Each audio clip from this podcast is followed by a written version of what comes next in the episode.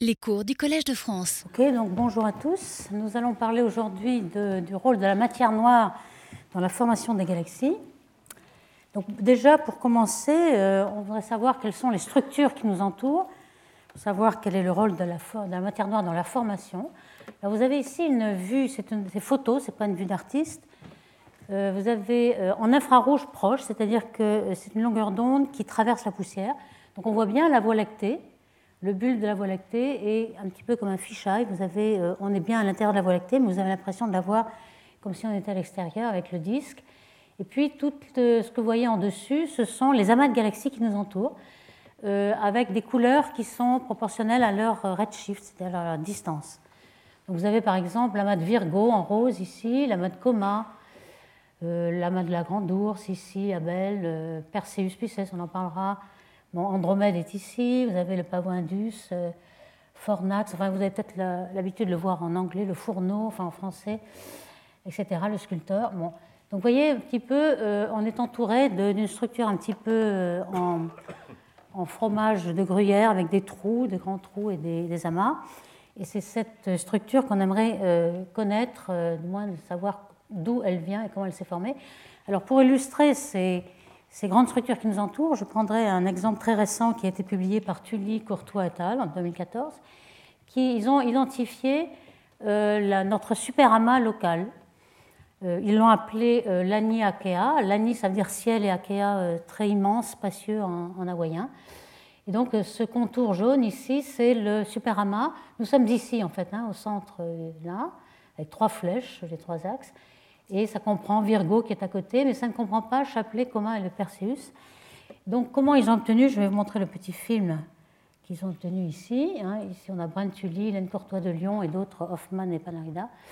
Donc vous avez un film qui commence par montrer la Voie lactée, la direction de la Voie lactée dans cette grande structure. On s'éloigne et on, on, voit un petit peu euh, toutes les galaxies avec un point par galaxie. Et puis vous avez trois axes. Alors évidemment, euh, il y a un problème. Ce que vous voyez, c'est en projection sur le ciel, vous avez deux positions. Comment on a obtenu la troisième position? Simplement, on a, euh, comme on a beaucoup de vitesses particulières, on ne peut pas se baser sur le flow double de l'expansion. Donc la troisième dimension est obtenue par la loi de Tully-Fisher dont on a euh, parlé la première cours. C'est-à-dire que vous avez une relation entre la vitesse de rotation des galaxies ou la dispersion interne et puis la luminosité intrinsèque de cette galaxie. Donc si on a la luminosité apparente, on peut en déduire la distance. Donc la troisième dimension est obtenue comme cela. Donc ils ont 8000 galaxies dans cet échantillon. Et ici on voit les vitesses. Alors comment ils ont les vitesses aussi? Ils ont une vitesse qui est la vitesse Doppler par rapport à nous, mais les deux autres euh, projections sont approchées parce qu'en fait on a ici un, système où euh, on a presque une structure linéaire, elle n'est pas encore très contrastée, elle n'est pas non linéaire. Donc on peut penser que les fluctuations sont les fluctuations gaussiennes, on verra que c'est vrai et que la vitesse euh, est irrotationnelle, on n'a pas de turbulence, enfin on n'a pas de tourbillon, on a une vitesse qui dépend d'un potentiel, donc on peut approximer euh, les vitesses dans les deux autres dimensions. Donc on a les trois vitesses et les trois positions et on peut reproduire en fait le plus de potentiel et en quelque sorte des vitesses qui tombent sur un objet. Si elles tombent sur un objet sphérique, on aura trois vitesses qui, sont, euh, qui tombent en trois directions. Si on a une crêpe, on aura une direction qui tombe, les deux autres sont libres. Si on a un filament, on a deux directions qui s'approchent et les autres sont libres. Donc c'est ce critère-là qui a été employé. Donc vous voyez ici euh, sur le film qu'on a distingué deux couleurs. On a en rouge euh, quelque chose qui, paraît être dans un autre euh, bassin d'attraction, si vous voulez. On a une ligne de démarcation entre les deux. On a en vert la mag locale. Nous sommes toujours ici, donc près de Virgo. Et on voit que Coma, Hercule, Chapelet, Perseus, ils sont dans un autre bassin d'attraction.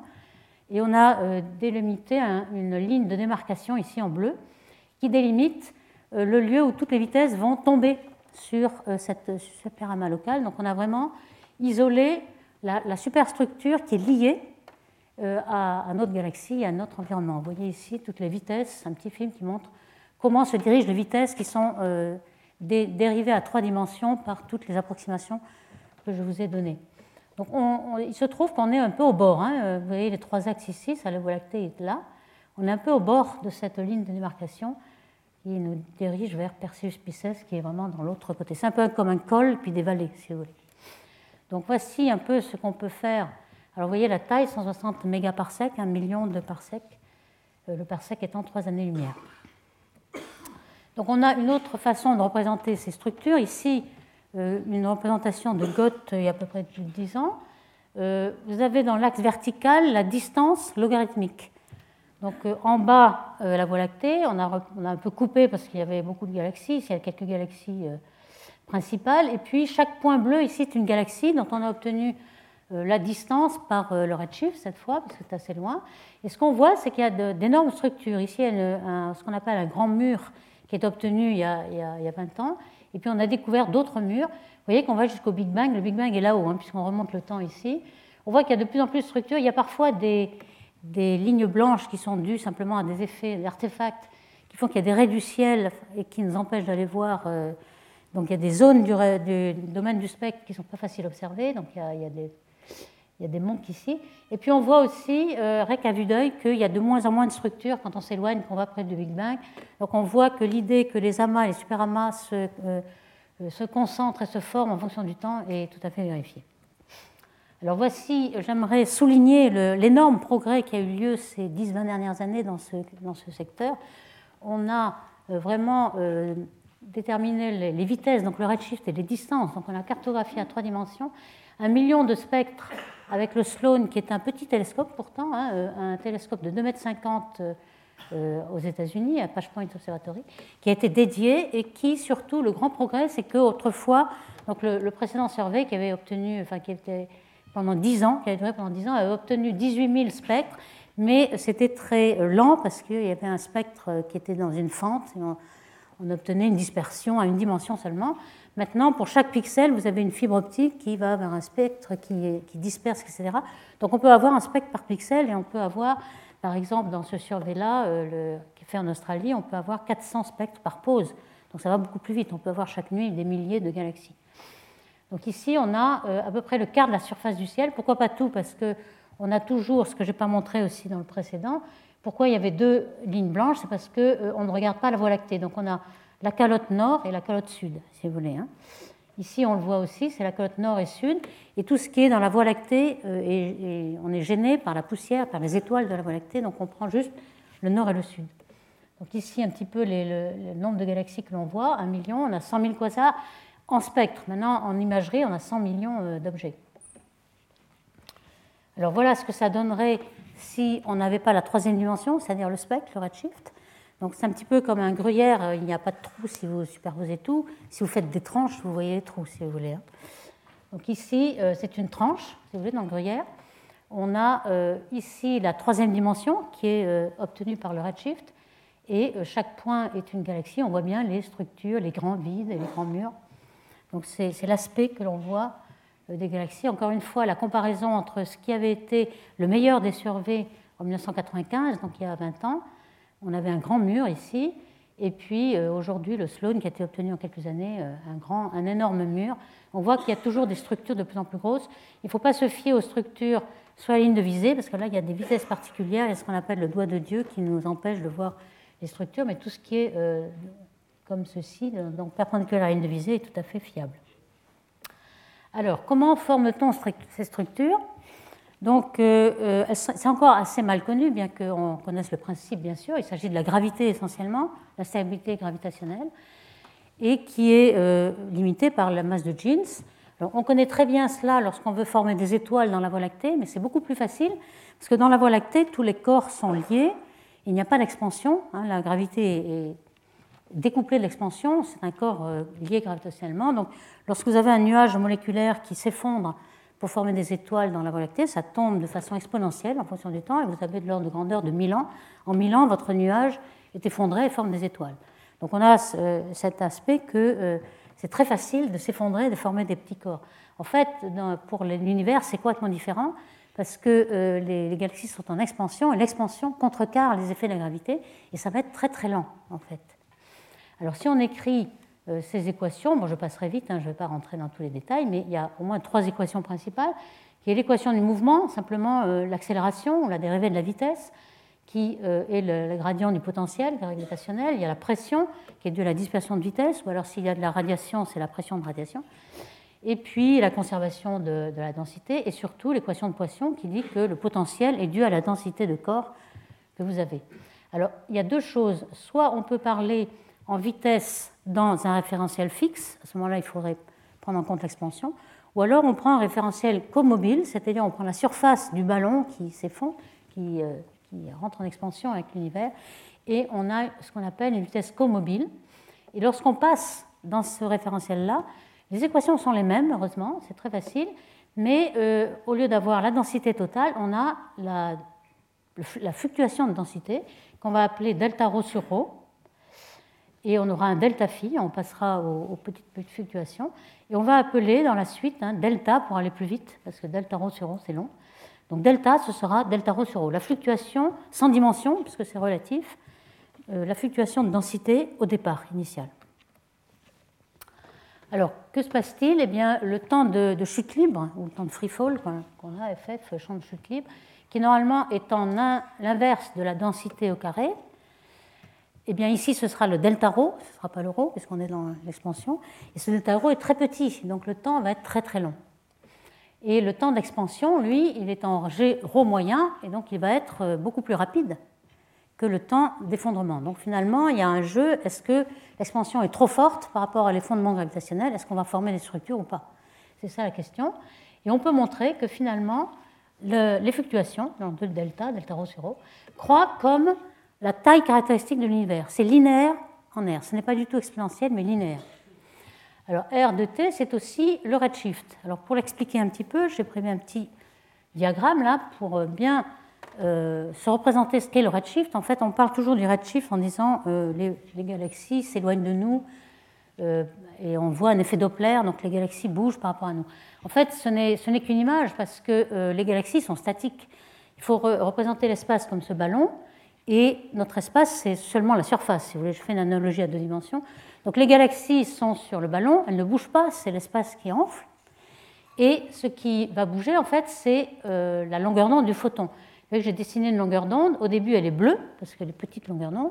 Et ensuite, lorsque l'espace enfle, la longueur d'onde devient rouge, puisque la longueur d'onde est plus grande. Donc on passe vers Et c'est ça le redshift. Le décalage vers le rouge, c'est simplement le fait que l'espace enfle et que la longueur d'onde suit.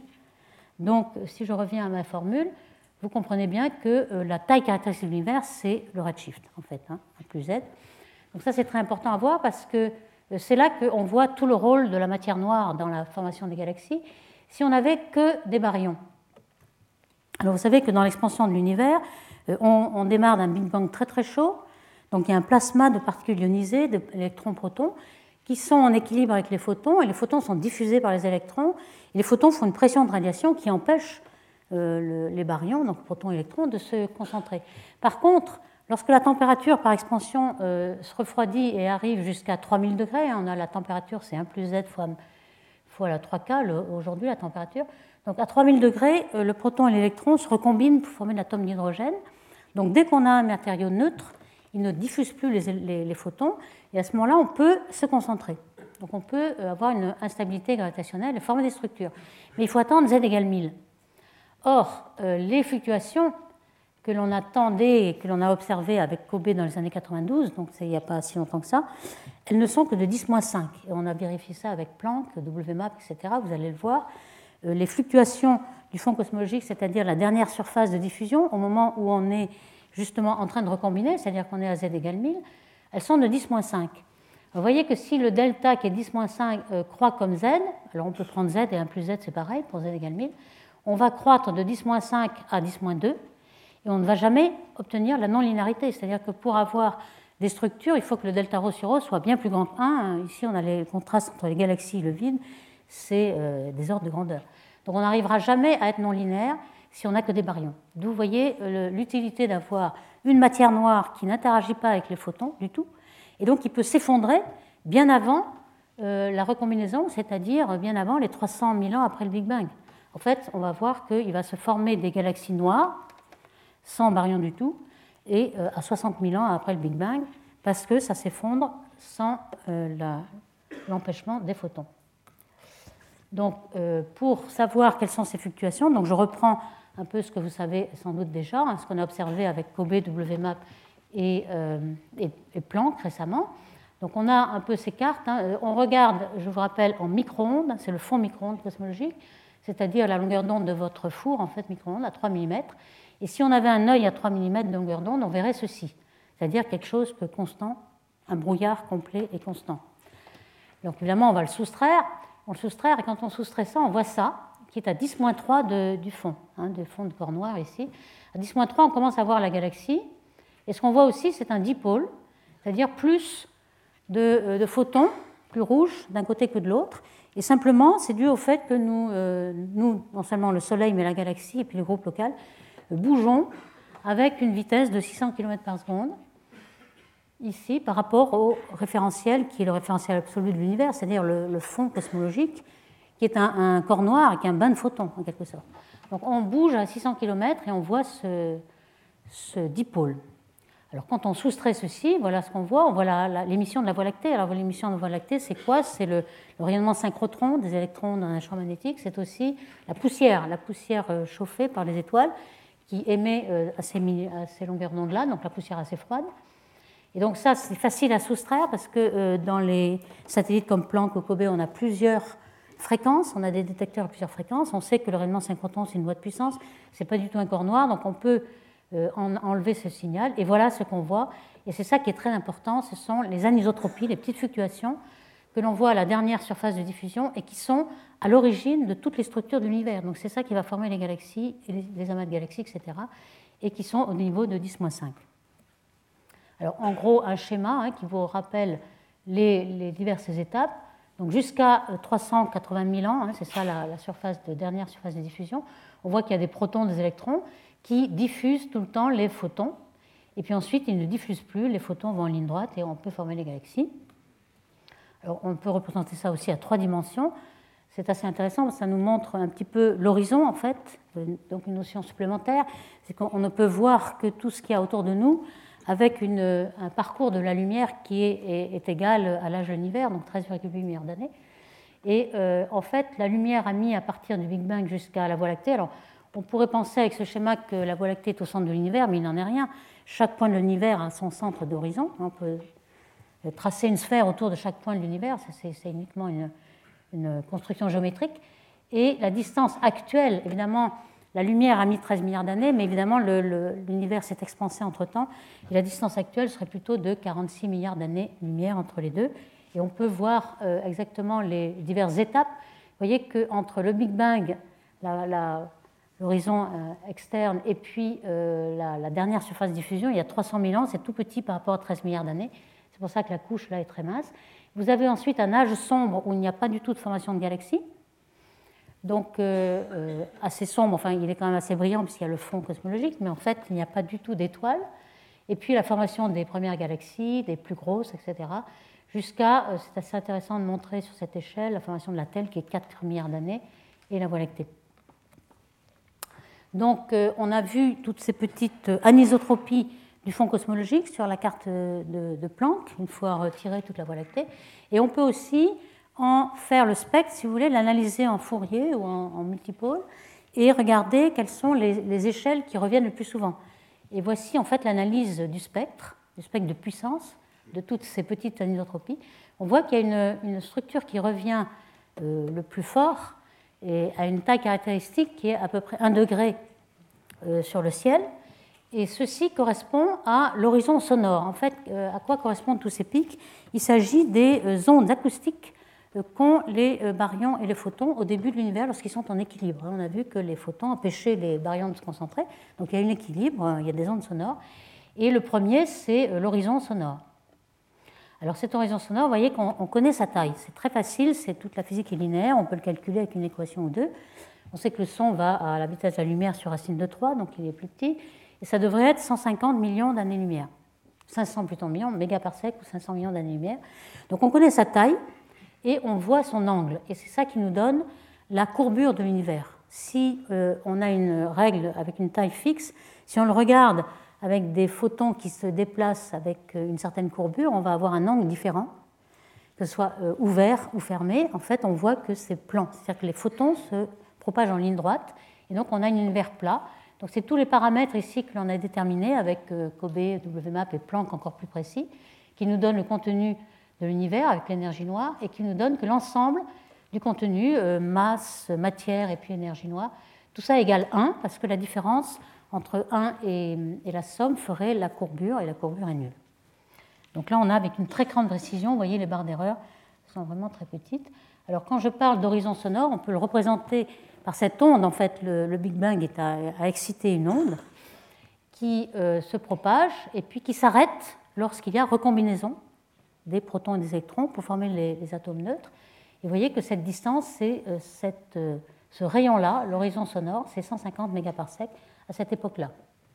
Alors évidemment, là c'est très simplifié, il y a une onde, en fait on a des tas d'ondes évidemment, et on a une superposition aléatoire de ces phases, ce qui baisse le signal, mais c'est en faisant l'étude du spectre de puissance du signal que l'on voit ces tailles caractéristiques.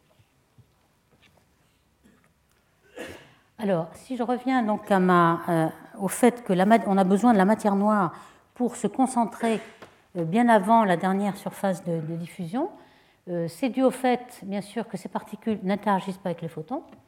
Alors, quand est-ce qu'ils vont pouvoir s'effondrer? En fait, au début, il y a aussi l'univers est dominé par le rayonnement, la radiation, si vous voulez. Donc, il y a un moment où il va y avoir égalité entre matière et rayonnement, et c'est à partir de là que la matière va dominer et pouvoir euh, se concentrer plus vite. Alors j'ai fait un petit schéma pour vous expliquer pourquoi. Alors pourquoi? Parce que euh, comment varie la densité de matière dans l'univers?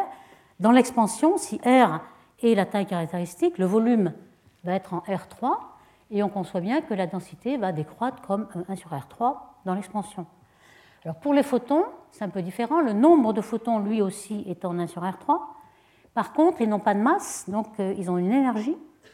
Et l'énergie, c'est euh, le photon, c'est-à-dire la longueur d'onde. On a vu que la longueur d'onde, elle, était euh, en expansion comme l'univers. Donc au lieu d'une lumière bleue, au départ, vous avez une lumière rouge, donc vous perdez de l'énergie. Donc vous perdez du ρ C2 si vous voulez. Et donc l'énergie que vous perdez est en 1 sur R aussi, donc ça nous donne 1 sur R4. Donc vous voyez que la densité de rayonnement décroît beaucoup plus vite en fonction du temps. Ici, je mets le redshift et le temps, et la, densité en log, hein, donc on a des, droites, et la matière en 1 sur R3. Donc il y a bien euh, une égalité ici. Euh, ici, on a un, univers dominé par le rayonnement, ici dominé par la matière, et heureusement, euh, ce point-là se passe avant la recombinaison, où vous avez la matière ionisée ici et la matière neutre. Donc en gros, 60 000 ans après le Big Bang. Donc c'est à ce moment-là qu'on va vraiment former les galaxies de matière noire.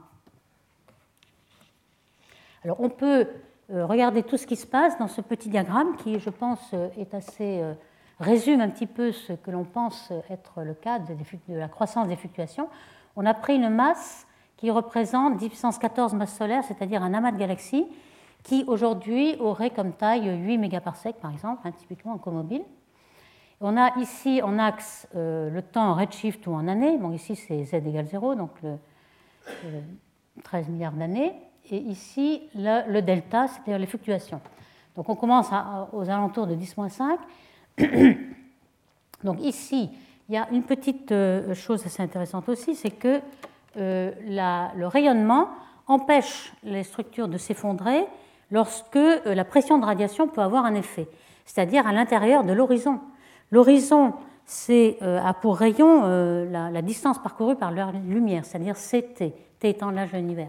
À cette époque-là, au début, l'horizon est tout petit. Donc les structures qui sont plus grandes que l'horizon, elles, euh, ne sont pas empêchées par, la pression de radiation. La pression de radiation n'a pas eu le temps de les atteindre.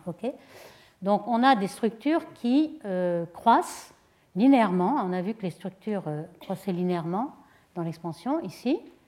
Et puis on arrive à un moment où la structure va rentrer dans l'horizon. L'horizon croît avec le temps. Donc l'horizon va rattraper la structure et à ce moment-là, si on est dominé par le rayonnement, euh, on ne peut plus progresser. On est en équilibre, un petit peu comme le Soleil est en équilibre, la pression euh, thermique avec la gravité, si vous voulez. Donc on a un équilibre ici, jusqu'à euh, l'équivalence entre matière et rayonnement, auquel cas la matière domine et les, photons n'ont plus le poids pour, pour empêcher la matière de s'effondrer. Et donc la matière noire ici continue linéairement jusqu'à un point où on peut arriver jusqu'à presque 1, c'est-à-dire qu'on on arrive dans le régime non linéaire et on va s'effondrer très vite. Alors si on faisait la même chose avec les baryons, il faudrait attendre non pas l'équilibre entre matière et rayonnement, mais la recombinaison. Et à ce moment-là, s'il n'y avait que les baryons, vous voyez qu'on aurait cette courbe-là, et on arriverait bien loin de la non-linéarité, donc on n'arriverait pas à former des galaxies, c'est ce qu'on disait au début. Par contre, si la, matière noire a déjà formé des puits de potentiel de matière noire, on a des baryons qui tombent dans ces puits de potentiel et on arrive à la non-linéarité. Donc on arrive à comprendre un petit peu avec ce schéma euh, pourquoi la matière noire nous aide à former les galaxies, alors que s'il n'y avait pas de matière noire, ce serait sans espoir, nous ne serions pas là.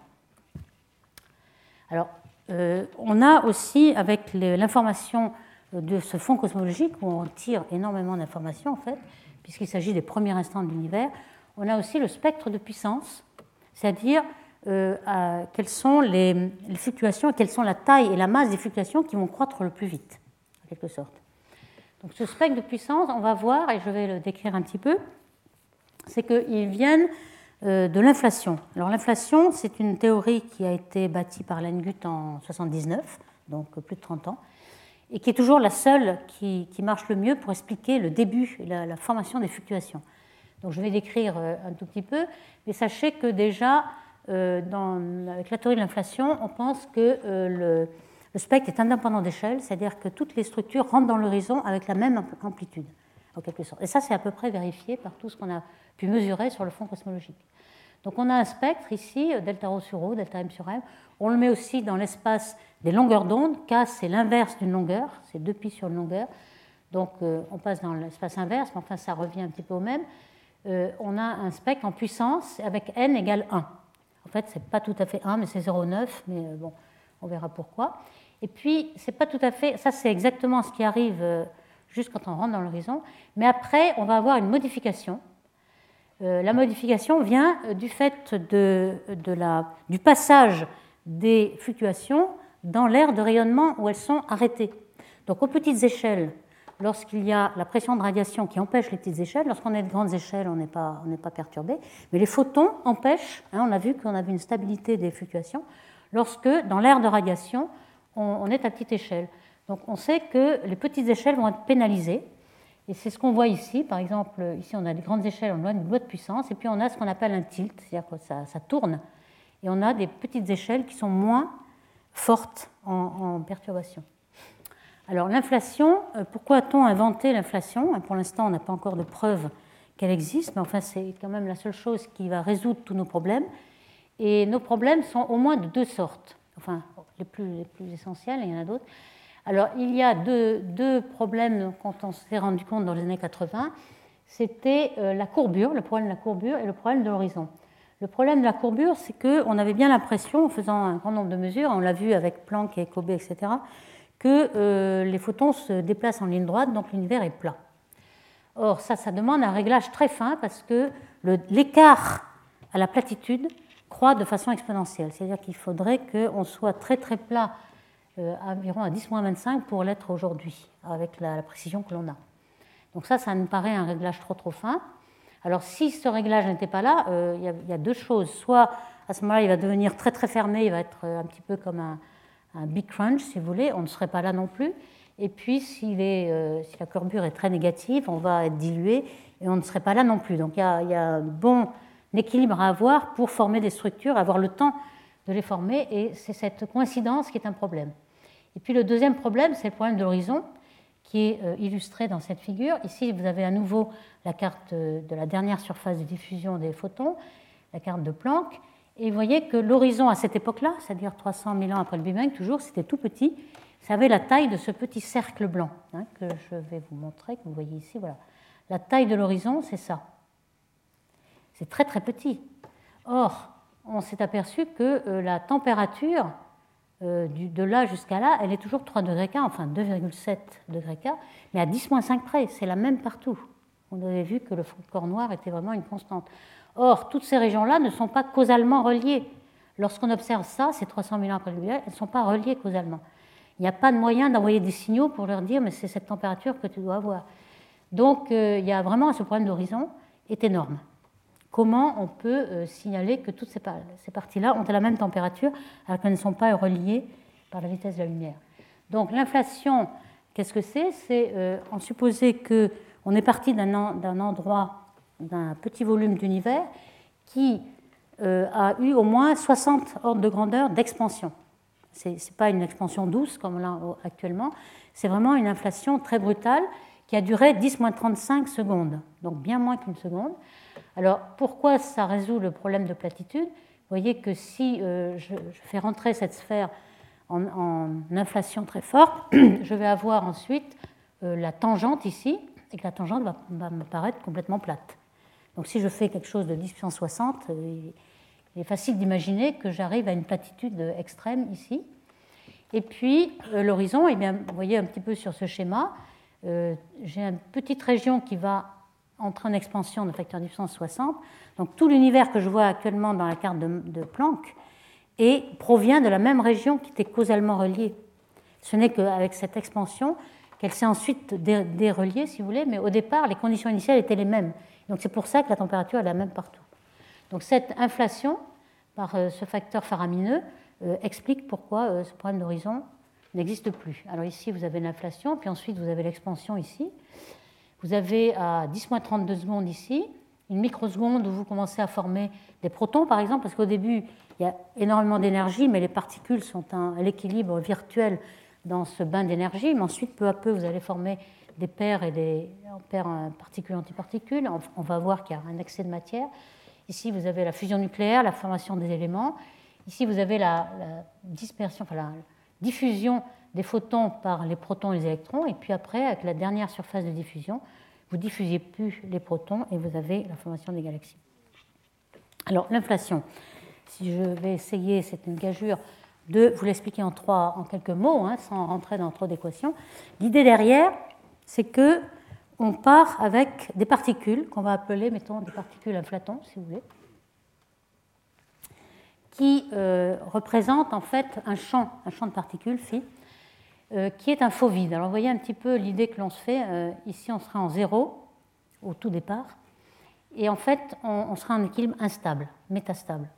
Et on va, sans doute avoir trop d'énergie, et ces particules vont euh, un petit peu comme un phénomène radioactif, vont euh, se désintégrer en énergie et vont provoquer cette euh, extrême expansion de 10 puissance 60 jusqu'à arriver à un état d'équilibre ici. Alors on parle de, d'un roulement très lent. En fait, tout ça se fait en 10-35 secondes, donc c'est quand même assez rapide, si je puis dire. Là, ce serait l'équilibre, c'est-à-dire la fin de l'inflation, où on arrive à 10-35 secondes. Donc dans ce vrai vide, en fait, ce qui se passe, c'est qu'on pense que euh, les, particules sont très très très très dense, donc on a des, dimensions qui sont quasi quantiques, et on va euh, étendre les dimensions quantiques à des dimensions macroscopiques. 1060, ça nous fait passer du quantique au macroscopique. Donc on va avoir un, vide avec des fluctuations de densité. On sait que dans le laboratoire, lorsqu'on fait des, euh, un vide en mécanique quantique que euh, le, vide est une moyenne et qu'en fait il y a fluctuation du vide et il y a des, particules, antiparticules qui se créent virtuellement, mais qu'il euh, y a quand même un état d'énergie du vide qui n'est pas nul. En fait, c'est un petit peu ça. On va penser qu'on a quelque chose qui est un faux vide et qui va devenir, avec, après extension et inflation, avec des dimensions macroscopiques. D'ailleurs, c'est un tout petit peu, il y a une expansion du facteur euh, caractéristique de la taille de l'univers qui est exponentielle et qui est un petit peu euh, ce qu'on a aujourd'hui avec l'énergie noire. Hein. Peut-être qu'il y a un petit rapport entre les deux. Alors, euh, comme on a des, quantités qui sont relativement petites et qu'on est dans le domaine quantique, on. On peut appliquer le principe d'incertitude d'Eisenberg, comme vous le savez. On, a, on peut penser qu'on a des fluctuations du champ phi, on a aussi des fluctuations de la courbure. Ici, j'ai euh, repris une illustration de ce qu'on pense être dans les fluctuations. Ici, c'est 10-12, je ne sais pas si vous voyez, 10-22 cm ou 10-32 cm. Et on commence à voir, alors que ça paraît lisse à cette échelle-là, qu'à petite échelle, vous pourrez imaginer qu'il y a des fluctuations même de la courbure de l'univers. Donc s'il y a la fluctuation de la courbure, dès qu'on déforme l'espace, c'est la gravité qu'on bouge. Hein. Vous savez que la, la relativité générale, la, gravité n'est pas une force, mais plutôt une déformation de l'espace. Hein. Chaque corps massif déforme l'espace. Ici, on a des déformations. Et si ces déformations bougent, euh, elles vont euh, se propager avec les ondes gravitationnelles. Donc on pense que ces fluctuations ici vont donner lieu à ces ondes gravitationnelles qui vont être la signature peut-être de l'inflation. C'est pour ça qu'on aimerait les détecter. Je vais faire une parenthèse parce que justement l'actualité nous montre que l'an dernier, il y a eu une annonce de détection. Alors on ne sait pas exactement si c'est vrai, mais c'est quand même intéressant de le mentionner. une expérience qui s'appelle BICEP 2, qui est au pôle sud. Hein. Vous avez ici une belle image de ce qui se passe au pôle sud avec BICEP 2 qui est ici, un autre télescope qui s'appelle le télescope du pôle sud qui est là. Ces deux télescopes sont aussi en micro-ondes, millimétriques et submillimétriques. Et euh, en mars, donc, ce euh, télescope de BICEP 2 a annoncé la détection d'une polarisation qui serait peut-être la signature de l'inflation. Alors, comment peut-on avoir une polarisation du rayonnement? J'ai repris une petite image euh, d'un article de, de Skyline Telescope, je crois, qui illustre bien un petit peu ce que peut avoir comme déformation un électron. Ici, un électron en A qui n'est pas perturbé, hein, image classique qui est certainement très fausse, mais euh, qui, est imagée.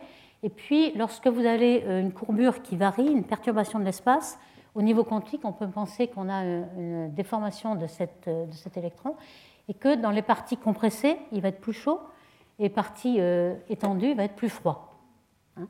Donc, si on a un photon qui arrive qui n'est pas polarisé, c'est-à-dire qu'il y a polarisation verticale et horizontale, on va tomber sur l'électron, il va être diffusé, et là, il va être polarisé, mais ça c'est classique, hein, c'est comme les, les, polaroïdes, vous n'avez plus qu'une direction. Euh, un, photon un peu plus chaud va arriver non polarisé, il va être polarisé ici. Et s'il n'y a pas équilibre euh, aléatoire des deux, normalement vous avez équilibre de tous les électrons, ils sont tous à la même température, vous n'avez pas de polarisation, mais ici vous voyez que vous avez une polarisation euh, à la fin, et le plus chaud va sans doute dominer, puisque vous avez plus d'énergie dans le, dans le plus chaud.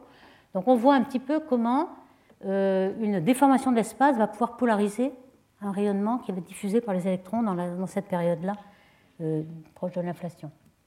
Alors, c'est un peu plus compliqué que ça parce que vous avez deux modes euh, en géométrie de ces polarisations. Vous avez un mode qu'on appelle E passe par analogie avec un champ électrique. Ce n'est pas un champ électrique, bien sûr, c'est juste la distribution des vecteurs de polarisation. Ici, vous voyez, la géométrie est celle d'une charge que vous avez au centre avec le champ électrique, c'est irrotationnel comme l'équation de Maxwell ici, ou alors vous avez euh, quelque chose de symétrique aussi euh, qui entoure le point, ou alors euh, si vous avez des, des, modes B, vous avez quelque chose comme un tourbillon, hein, un, rotationnel, vous avez une divergence nulle et un rotationnel qui est non nul. Et dans, dans cette géométrie-là, vous avez un sens, c'est-à-dire qu'une main droite et une main gauche. Vous n'avez pas complète symétrique que vous auriez ici. Donc c'est ces deux type de, polarisation qu'on essaie de détecter parce que c'est seulement ces modes-là qui peuvent être les signatures euh, précises si elles arrivent de façon primordiale, parce qu'après il peut y avoir des effets secondaires qui vont apporter une polarisation et qu'on va essayer d'enlever. Mais si vous détectez ces modes B primordiaux, alors ce sera vraiment la signature euh, d'une d'onde gravitationnelle et donc d'inflation. Donc c'est autour de ceci que euh, toutes les expériences actuelles sur le, fond cosmologique euh, s'activent. Alors voici euh, ce que est arrivé à faire Planck, c'est-à-dire les, cartes de Planck en sommant un grand nombre de points froids, points chauds, parce que c'est un effet très très faible. Donc vous avez vu que dans cette carte, vous avez beaucoup de points bleus et rouges, hein, de points plus chauds et plus froids. On ne peut pas détecter individuellement, mais on les somme en tout, 10 000 points froids ici et 10 000 points chauds ici. Et vous voyez que la polarisation du champ, et plutôt le mode E en tout cas, a été détectée dans Planck. Vous avez autour d'un point chaud euh, quelque chose de radial et puis euh, symétrique euh, circulaire. Et ici, le contraire, mais enfin, c'est exactement prévu par la théorie entre les points chauds et les points froids. Mais les modes B primordiaux, c'est encore plus faible. Et dans Planck, ils ont vu tout le ciel, mais ils n'ont pas assez de profondeur pour aller plus loin. Par contre, Bicep 2, oui, il a vu une toute petite partie du ciel, et donc les plus sensibles, il va plus profond, et il n'y a que BICEP 2 qui pouvait détecter les modes B. Alors vous avez euh, l'image qui a été publiée en dernier euh, de BICEP 2 dans le champ euh, vu. Ici, vous avez d'abord le mode E, qui a déjà été détecté par Planck. Vous avez l'échelle hein, en micro-Kelvin, 1,8, et puis l'échelle de la taille des petits vecteurs ici. Et puis en B, vous avez le tourbillon, hein. vous avez nettement les, le mode B, et vous voyez que l'échelle est six fois inférieure. Donc vous avez quelque chose de bien plus petit, et vous avez nettement détecté ce mode B. Alors évidemment, ils l'ont, ils l'ont regardé à, une fréquence qui est 152 mm, en fait, 150 GHz, où normalement la poussière a très très peu d'effet.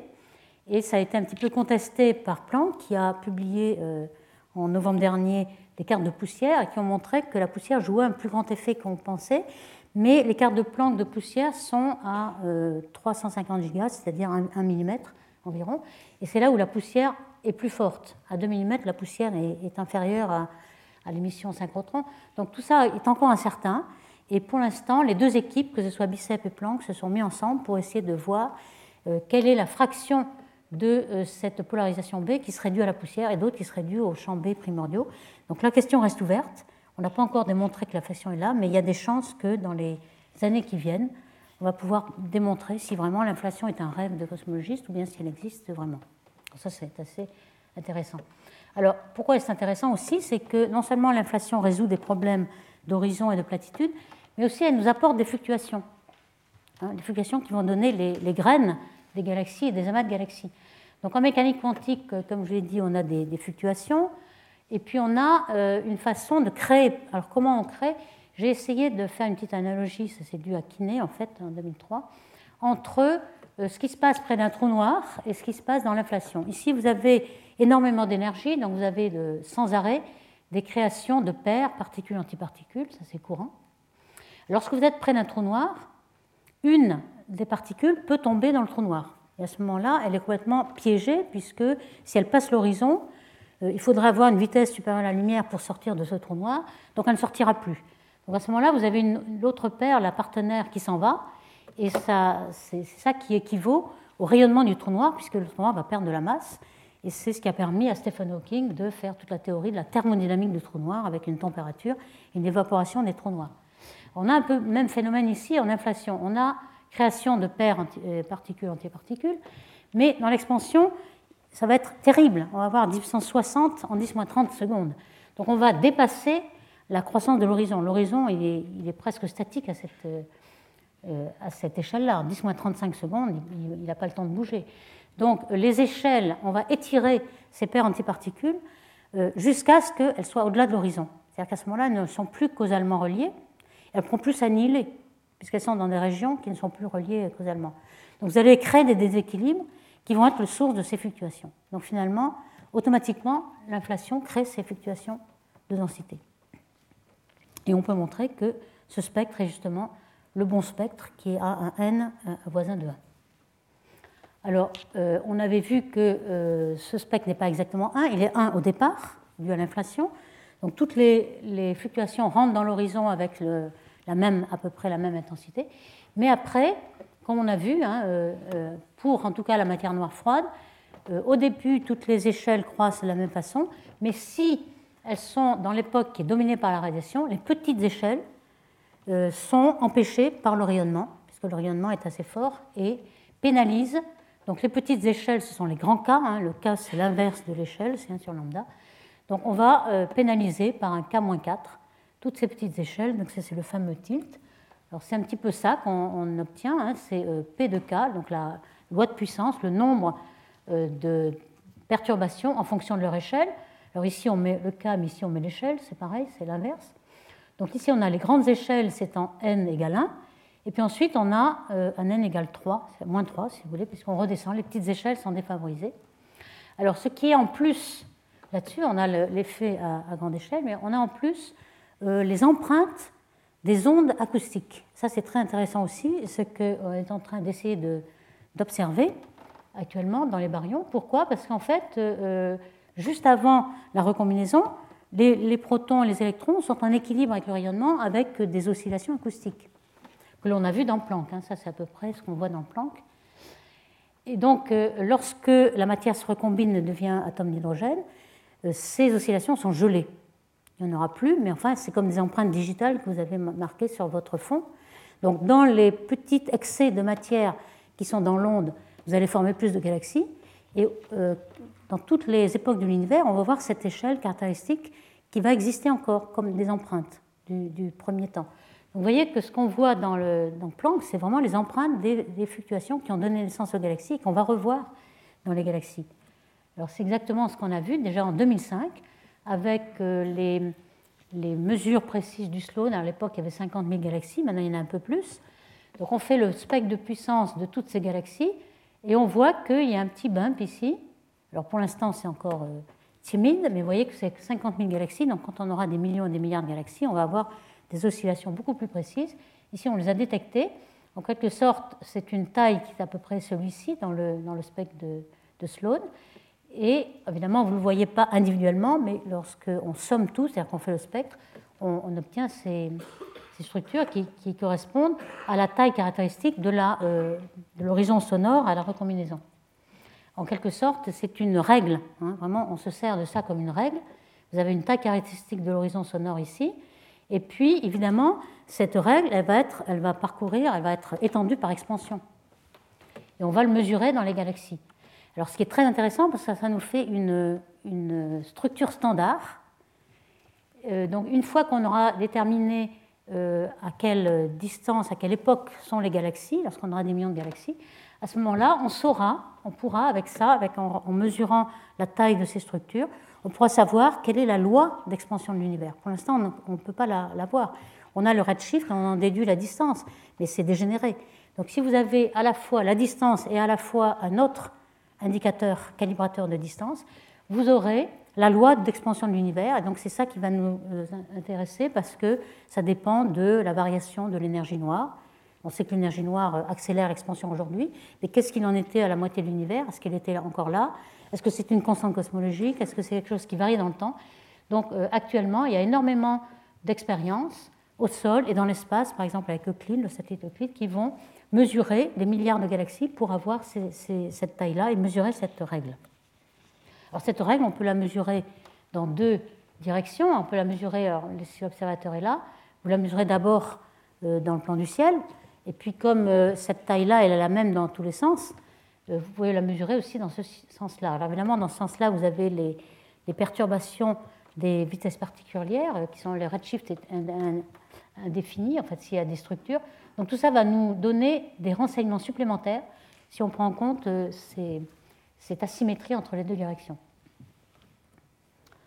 Donc si on revient au spectre de, puissance de ces structures, donc, euh, on, sait que euh, si on, prend le n qu'on a mesuré et qu'on le reporte sur le delta m sur m, les masses qui vont être formées, on a ce spectre-là avec n ici, et ce qu'on s'aperçoit, puisque n est supérieur à moins 3, c'est qu'on a une formation hiérarchique. Les, les, fluctuations qui sont le plus fortes au début, ce sont les petites masses. Donc ce qu'on forme au, début, hein, avec l'âge de l'univers ici, on forme des structures qui sont des petites galaxies naines, peut-être la taille d'un amas globulaire, des galaxies, des amas, et les superamas vont se former encore plus tard hein, dans la matière noire. On sait qu'on forme d'abord les petites galaxies et puis les plus grosses. Ce n'est pas le contraire. C'est du bottom-up, si vous voulez. Et on a ici la densité, la fluctuation de densité en fonction de la taille, à nouveau. Donc ce qui est prédit, ici la loi de puissance et puis le tilt, le fameux tilt dont je vous ai parlé. Et on voit que le modèle, c'est le bleu. Ce n'est pas un fit des données, mais c'est le, le, modèle prédit. Et on voit que les données marchent très très bien. Donc euh, euh, l'inflation et tout le modèle CDM derrière marche très bien. Ici, on est à grande échelle, donc on a le, fond cosmologique. Ici, on a les amas de galaxies tous les surveys de galaxies. Ici, on a les, filaments, le milieu de gaz, etc. Donc toutes les échelles sont reportées sur ce diagramme et fonctionnent très bien. Donc on pense que euh, les galaxies sont formées de façon hiérarchique. Donc c'est un petit peu euh, le petit schéma que nous avons là. Le temps va s'écouler du haut en bas et on peut penser qu'une galaxie comme la Voie lactée ici sera le fruit de fusion de petites galaxies ce pas des descendants, mais c'est des ascendants qui sont plus petits hein, et qui, comme un petit, des, affluents d'une rivière, euh, vont alimenter cette rivière-là. Donc on a quelque chose comme ça. Alors en plus, ce qu'on sait, c'est que euh, pour former une structure, il faut toujours avoir une surdensité par rapport à la densité moyenne de l'univers. Donc les structures qui se forment au tout début de l'univers sont plus denses qu'aujourd'hui, puisque l'univers était plus dense. Donc les petites galaxies qui se forment au début sont plus denses, et en effet, la, densité des galaxies qu'on voit aujourd'hui est un peu en 1 sur R, hein, étant la taille, et on a quelque chose comme euh, la masse croît en R2. C'est un petit peu la structure hiérarchique, un petit peu le, fractal, et en effet c'est un fractal. Ça c'est euh, quelque chose qui avait été déjà vu par des observateurs euh, au XXe siècle, au début du XXe siècle, lorsqu'on commençait à découvrir les galaxies, Charlier, Chapelet, etc. Ils avaient déjà vu qu'il y avait une certaine hiérarchie entre les galaxies, les petits groupes, les amas, les superamas, etc., des poupées russes. Et De Vaucouleurs était le premier à mettre en évidence une loi de la densité de l'univers en fonction de la taille. avec une loi de puissance qu'il avait trouvée 1.7. En fait, aujourd'hui, on a cette densité en fonction de la taille qui est, celle-ci. Alors, on prend la densité autour d'un point occupé, hein, pas autour d'un vide. Autour de tout point occupé, on a cette loi-là. Ça, ce sont les observations aujourd'hui. On a la loi de puissance est ici, donc c'est presque moins 1. Donc on a bien la loi euh, M de R est en R2, donc c'est le fractal qui a une dimension 2, en quelque sorte. Bon, dans le détail, c'est plutôt un multifractal, mais en, première approximation, on a cette, euh, loi-là de hiérarchie. Et donc les simulations numériques vont nous le confirmer. Je parlerai de simulations numériques dans des exposés euh, suivants, mais déjà une petite idée de ce qu'on faisait en 1996. En 1996, c'est juste avant la découverte de l'énergie noire. Donc on ne savait pas, à l'époque, il y avait une très grande incertitude. Euh, on pensait que l'univers était plat, parce qu'on avait bien conscience que les photons allaient en ligne droite, etc. Donc oméga total devait être égal à 1, mais on mesurait la matière à 0,2. C'est ça qui est un, petit peu ennuyeux. Donc on avait toujours des modèles qu'on appelait ouverts. Alors c'est CDM toujours, Cold Dark Matter. On avait un, modèle ouvert, et puis peut-être qu'on avait une constante cosmologique, mais on n'avait pas du tout euh, l'idée de ce que ça pouvait être. Donc vous voyez que le modèle ouvert, ou d'autres modèles, TIT, etc., ne donnait pas du tout la même structure. Et à l'époque, rien qu'avec la formation des structures, on pouvait savoir dans quel univers on était. Donc euh, celui qui marche le mieux, c'est le standard euh, ici. Alors ici, une petite, euh, une petite simulation qui vous montre comment cela se fait. Alors, c'est rare qu'on vous montre des simulations où on prend le référentiel fixe. C'est-à-dire, en général, on est dans le référentiel comobile. Ici, on a à la fois euh, l'expansion de l'univers, notre petite boule d'univers, et puis euh, la concentration en structure. Donc, vous avez deux mouvements inverses dont je vous ai parlé. D'abord expansion, et puis on voit que pendant ce temps, les filaments se reconcentrent et les galaxies se reconcentrent. Donc ça, c'est vraiment les deux mouvements antagonistes qu'il faut voir sur cette photo. Alors, au point de vue matière noire, euh, je pense que tout le monde est d'accord maintenant, puisqu'on a les, conditions initiales, qui sont la, loi de puissance euh, qui est donnée par Planck, hein, le K puissance n avec n égale 1. Et puis, euh, donc, en, fonction de matière noire, ça dépend de la résolution, mais tous les groupes donnent à peu près la même chose. Par contre, euh, ce qu'on va décrire dans les, semaines suivantes, c'est euh, qu'il y a énormément de mystères encore sur euh, comment se comportent les baryons dans ces puits de matière noire. Alors ici, vous avez une petite idée. on a le gaz qui est décrit ici en rouge, avec en blanc les, galaxies qui se forment à la croisée des filaments. Et puis ici, des simulations plutôt semi-analytiques dans, dans, les simulations de matière noire, où on forme les étoiles un petit peu avec des recettes. Et tout ça, on va le décrire, euh, est assez incertain parce que d'abord, les phénomènes physiques baryoniques ne sont pas très bien connus, la formation des étoiles, la rétroaction, mais aussi parce qu'on euh, ne sait pas vraiment où sont tous les baryons, on va, y revenir. Alors voici un petit peu dans la formation des, galaxies les étapes euh, que l'on aura à décrire. Ici, on a le, temps qui va de haut en bas. On a représenté le Big Bang et la dernière, enfin l'univers opaque avant les 300 000 ans, hein, ici. Et puis euh, l'âge sombre, alors évidemment on l'a mis d'autant plus euh, important qu'on a mis une échelle qui est en Z, un petit peu logarithmique en temps. Hein. Donc on a donné plus d'importance ici, mais ici on a un milliard d'années, donc euh, tout ça c'est 13 milliards d'années pratiquement. Donc ici on a un âge sombre où il n'y a absolument pas de lumière, autre que le fond cosmologique. Les premières étoiles, les premières galaxies en tout cas, puisqu'on sait que les galaxies se sont formées avant et que les étoiles se forment dans les galaxies de matière noire. Donc les premières galaxies se forment ici, alors ça, on le sait, on le voit, on les observe. Et on appelle cette, euh, zone l'aube cosmique, parce qu'on commence à voir de la lumière, et on pense qu'on euh, va pouvoir détecter cette, euh, cette époque-là et tout ce qui se passe là avec le rayonnement de l'hydrogène atomique à 21 cm. Vous savez que c'est la raie principale de l'hydrogène à 21 cm, et comme on est redshifté à z de l'ordre de 10, on sera dans les longueurs d'onde métriques. Et actuellement, il y a beaucoup d'instruments qui sont construits à basse fréquence. L'OFAR, par exemple, il y en a à Nancy, en Sologne, en France. On a une grande station LOFAR et puis une autre encore plus grande qui va s'appeler Nénuphar, phare étant euh, phare euh, array. Et puis, euh, enfin, en 2020-2025, on construira SKA, qui est le Square Kilometer Array, donc une surface d'un kilomètre carré ou un million de mètres carrés, qui va pouvoir détecter l'émission et l'absorption de cet hydrogène atomique à cet endroit-là. Alors on pense que si on a des sources continuum, euh, on pourra avoir le, signal en, absorption, Alors dans l'aube cosmique, ce sera surtout l'absorption, parce qu'on a surtout beaucoup d'hydrogène. Et puis ensuite, il va être chauffé, et à la fin euh, de la réalisation, on aura surtout l'hydrogène en émission. Donc c'est cette émission-absorption qu'on va essayer de détecter avec euh, le, le Square Kilometer Array. Tout ça va venir dans les prochaines années. Et puis ensuite, on voit qu'à euh, partir de là, tout l'espace intergalactique est rayonisé et la matière neutre se réduit aux filaments cosmiques qui forment les galaxies. Alors voici un petit peu l'idée que l'on se fait hein, de la réalisation. L'hydrogène neutre est en jaune. Les premières galaxies commencent à ioniser autour. On voit qu'elles commencent à percoler avec l'espace blanc. Et ça, c'est une simulation euh, que l'on voit euh, l'univers de complètement neutre passer à complètement ionisé. Alors, est-ce qu'on arrive à, résoudre avec cette loi de puissance des, structures toutes, euh, toutes, ces observations? En fait, on a de gros problèmes. Ça va être aussi développé dans les, dans les séances futures. Et un petit avant-goût de ces problèmes, c'est cette vue ici. Donc vous avez à, à une époque assez euh, très tôt dans l'univers, hein, z égale 50, puis ensuite 10, 3, 1, 5, 0, c'est comme si le temps se découle. Vous avez la formation de ces structures. Ici, c'est uniquement matière noire. La couleur, seulement la densité. Et ce qu'on prédit autour d'une galaxie comme la Voie lactée, c'est énormément de petites structures. Alors bien que euh, les petites structures sont quand même euh, pénalisées par rapport aux grandes, en fait, elles se développent beaucoup plus vite. La masse de jeans est, plus, favorable ici.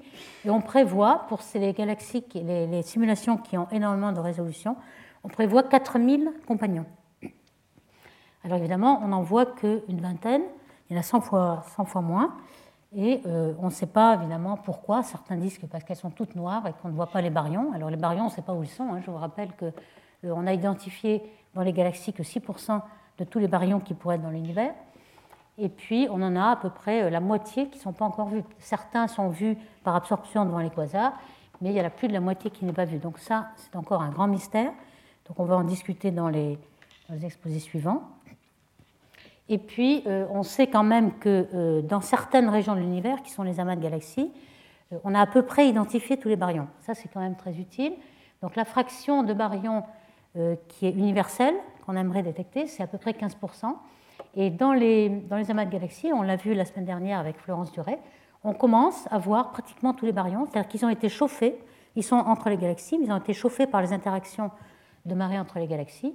Et donc cette fraction de baryons varie, alors les, résultats les plus récents sont de 60 à 90% de la fraction universelle. Alors je vous montre cette, cette figure qui est un des, des travaux récents et la nouveauté ici, c'est qu'on commence à trouver des baryons, mais aussi sous forme d'étoiles, pas seulement de gaz. Alors ici, on a euh, la masse de l'amas de galaxies, donc les petits amas et les gros amas. Et en rouge, vous avez la fraction de gaz qui arrive jusqu'à la limite, la fraction universelle qui est donnée par WMAP, c'est-à-dire 15%. En rouge, c'est le gaz, en bleu, les étoiles. Vous voyez qu'au centre, ou dans les amas euh, un petit peu moins euh, massifs, le gaz n'est pas aussi chauffé en rayons X. Et on a beaucoup d'étoiles. Alors peut-être euh, on n'est pas encore très certain, les barres d'erreur sont encore grandes, mais on peut avoir 10, 20% ou 30% euh, d'étoiles qui sont échappées des galaxies. Comment? Dans les interactions de marée entre galaxies, vous avez des, queues de marée qui éjectent les étoiles dans l'espace intergalactique.